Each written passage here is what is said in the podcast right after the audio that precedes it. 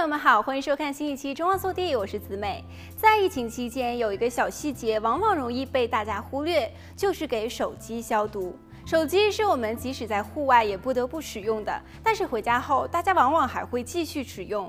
其实，手机表面会携带大量的病毒或者是细菌，酒精呢是最有效的杀菌剂，但是酒精会逐渐损坏手机屏幕，所以不能经常使用。但是绝对不能因此而不给手机消毒，建议使用屏保来避免手机受损。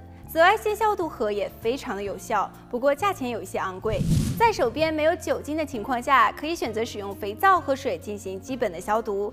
大家需要先关闭手机，断开电源，不要在开机的状态下进行消毒，以免引起短路。等待手机彻底关闭后才进行清洁，以免损坏内部的电子零件。接下来拆掉手机壳。病毒也有可能藏匿在手机壳的背面，所以清洁手机的时候，不要忘了卸下手机壳。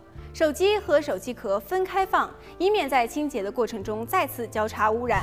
用小碗装温度最热的水，添加一到两滴洗碗液，搅拌均匀，直到起泡。将超细纤维布浸入肥皂水中，在它湿透之前赶紧取出来，用力挤干布，把多余的水拧出来，免得之后将手机弄得湿淋淋。以划圈的动作从屏幕开始擦拭整个手机，擦拭麦克风端口和按钮时要格外的小心，以免水流进去损坏内部的电子零件。把手机的前面擦干净后，翻过来再擦拭背面。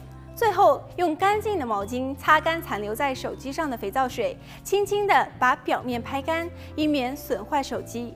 还要擦拭手机壳的内部和外部，清除藏在里面的污垢或者是灰尘。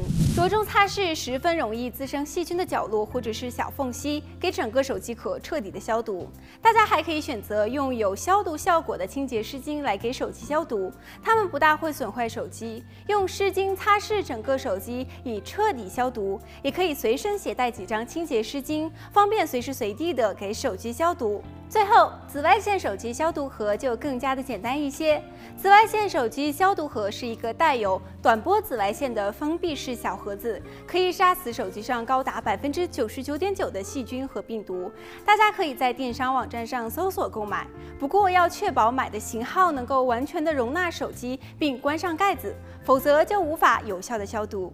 好了，本期节目到这里就结束了，让我们下期再见。